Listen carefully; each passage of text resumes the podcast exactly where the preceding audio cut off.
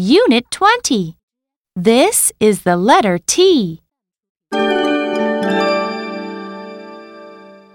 1. Trace the big T. Please count and trace with me. 1, 2.